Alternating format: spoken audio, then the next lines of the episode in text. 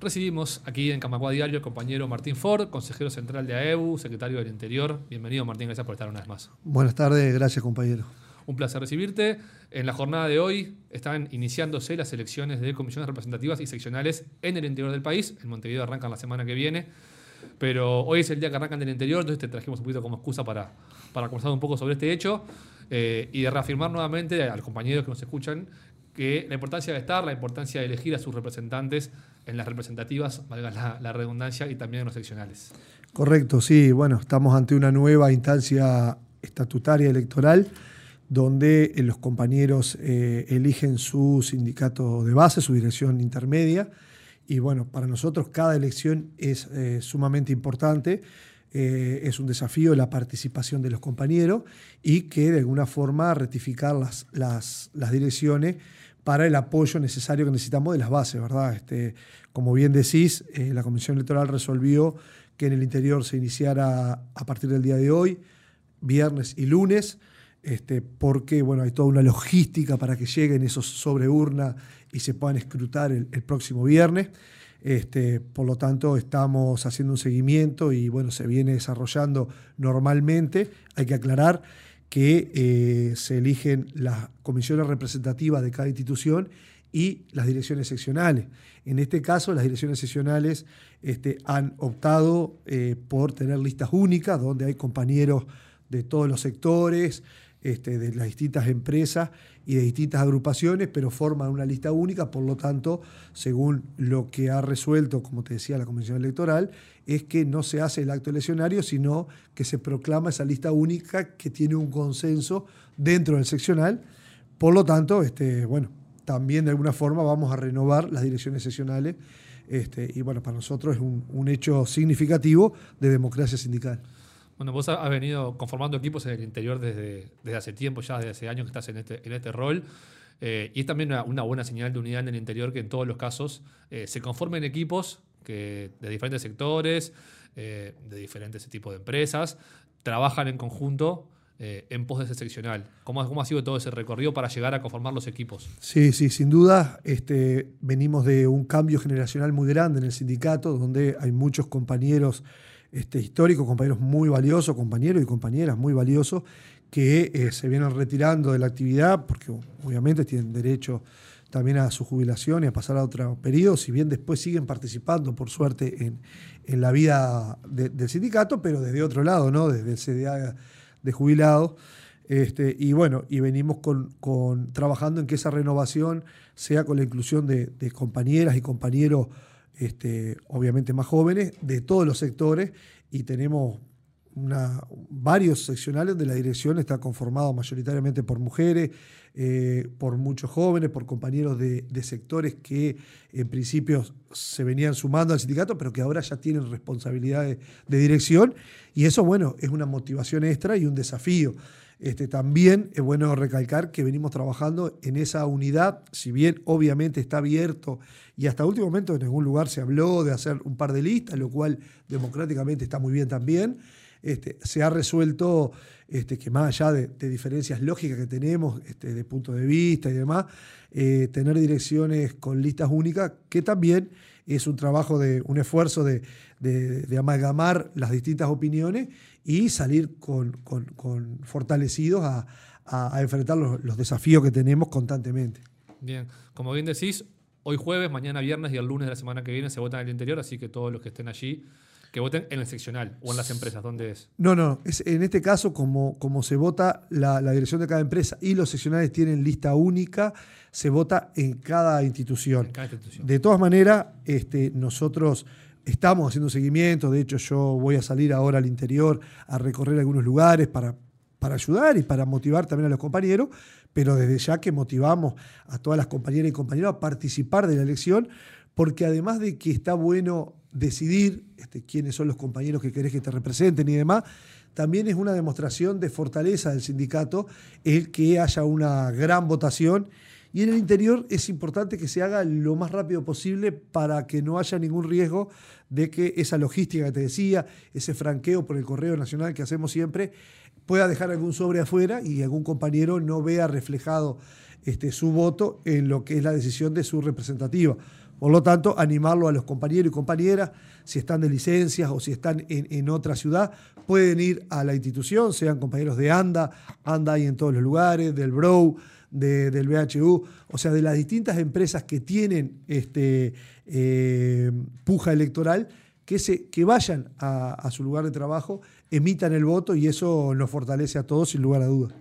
Bien, decías que ahora vas a hacer algunas recorridas por el interior en este periodo de elecciones. Venís de una recorrida larga por todo el país, eh, camino a la NEDE, haciendo asamblea de circunscripción con todo un equipo de compañeras y compañeros, que desembocó este martes en la Asamblea Nacional de Delegados aquí en la Sala Camacuá, que tuvo como resultado el apoyo por unanimidad a la propuesta que el Consejo Central presentó en mayoría. ¿Qué te dejó toda esa recorrida por, por todas las, por todas las localidades donde hay botín seccional, eh, incluso donde algunos, eh, capaz que no hay seccional física, pero igual se reunieron. Eh, ¿Qué dejó todo ese recorrido y finalmente el, apoyo unánime al Consejo? Bueno, sí, sin lugar a duda, otra de las instancias estatutarias y, muy relevantes para, para, nuestro colectivo es la Asamblea Nacional de Delegados, que nada más ni nada menos este, está por encima del Consejo Central y que es este, que realmente nos da la oportunidad de, como decías vos, de tener las distintas asambleas de circunscripción y tener contacto directo con los colectivos de todo el país. Nosotros, obviamente, por temas de, tiempo y demás, este, nos dividimos la tarea, otros compañeros también eh, recorren los lugares, pero en mi caso, con mi responsabilidad, con un grupo de compañeros de, las distintas agrupaciones, de la, al menos de las agrupaciones históricas del sindicato, este, hay otra agrupación que no participó en esta ocasión de, de estas recorridas, pero, pero que obviamente estaban convocados también hemos hecho una larga gira llegando a los distintos lugares. Comprobamos allí que eh, es, fundamental el tener el mano a mano, porque además de la asamblea propiamente dicha, recorremos los distintos lugares de trabajo, tenemos contacto directo con las compañeras y los compañeros, y eso realmente este, hay cosas que no se pueden sustituir este, por los medios electrónicos, que son súper importantes y, absolutamente necesarios, pero también el mano a mano este, es importante. Y, ahí nos acompañaron compañeros jóvenes de distintas representativas de los distintos consejos que también genera eh, el mano a mano y algunos la primera vez, lo cual es muy importante. También nos dimos cuenta que hemos salido de un periodo de mucha movilización, como fue la lucha por la seguridad social y luego por nuestra caja bancaria, que también generó, este, eh, si bien mucha movida, también un poco de cansancio y realmente venimos de años bastante apretados. Creo que saliendo de la pandemia, luego hemos tenido como una actividad muy fuerte que también de alguna forma ha incidido en que en algunos lugares no llegáramos al quórum, este, lo cual vamos a tratar de revertir porque deberíamos en todos los lugares tener asamblea. Este, pero sí, mayoritariamente tuvimos asamblea con quórum, tuvimos representación y, como bien decías, tuvimos un amplísimo respaldo a los documentos y a las, y a las mociones que presentaba el Consejo Central, que en este caso eran de, de salida de la coyuntura de la seguridad social y con un plan estratégico muy importante que este, engloba los grandes desafíos que tiene el sindicato y la participación de las compañeras y los compañeros de todo el país, de todas las empresas, reivindica que, ese es el camino. Bien, eh, para resumirlo brevemente, el, informe del Consejo fue bastante extenso, va, a estar quedado, va a estar publicado en YouTube de AEBU todo toda la asamblea, pero para resumir dos, dos o tres puntos que te parezcan estratégicos de lo que marca este, esta moción de resolución del Consejo, que como resumió creo el compañero Andrade en su, en su explicación del informe, una nueva agenda para el sindicato, una nueva agenda y una nueva agenda de propuestas. Sí, sin lugar a duda, como te decía, eh, la lucha por la seguridad social de todas las trabajadoras y trabajadores uruguayos, la cual este, eh, terminó en la ley 20.130, que definitivamente, si bien modificamos algunas cosas, creo que es una derrota para el movimiento popular y para el movimiento sindical. Luego, eh, la movilización y la negociación que tuvimos como AEBU eh, en el diálogo social con las empresas y el gobierno, que terminó en, la salida, en la aprobación de la ley de caja bancaria, que no es la ley que todos quisiéramos, pero es la posible en, esta coyuntura y creo que es para festejar como colectivo que logramos nuevamente, mediante el diálogo social, sostener el sistema de caja bancaria, eh, nos deposita en una nueva este, eh, línea de agenda que si te tengo que marcar tres o cuatro puntos esenciales, son la lucha por el empleo, la lucha este, por, en defensa de la, de la banca pública y las empresas públicas en este país, este, el, tema de profundizar el tema de, la salud laboral, que hemos visto que post pandemia el tema sobre todo de la salud mental y demás es, este, es, un foco que tenemos que atender el tema de la lucha por, por los derechos, este, por la agenda de derechos, este, género, discapacidad. Hay una serie de derechos que hemos conquistado a lo largo de muchos años y que se han visto en peligro en este periodo y que evidentemente el sindicato debe atender este, y estamos en eso.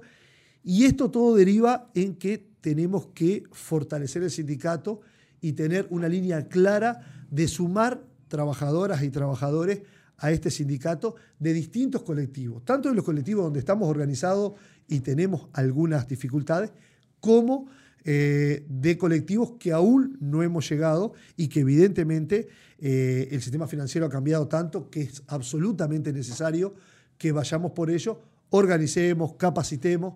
este, para enfrentar este, los nuevos desafíos de este mundo tan desafiante y de este sistema financiero tan cambiante, ¿verdad? Sin duda, Martín, fuerte agradecemos este rato acá en Radio Camagua, como siempre. Éxitos en este, en este periodo electoral y estaremos en contacto. Muchísimas gracias y bueno, animar nuevamente a las compañeras y compañeros de todo el país a participar de la democracia del sindicato que nos hace más fuerte y que es tan necesario. Gracias.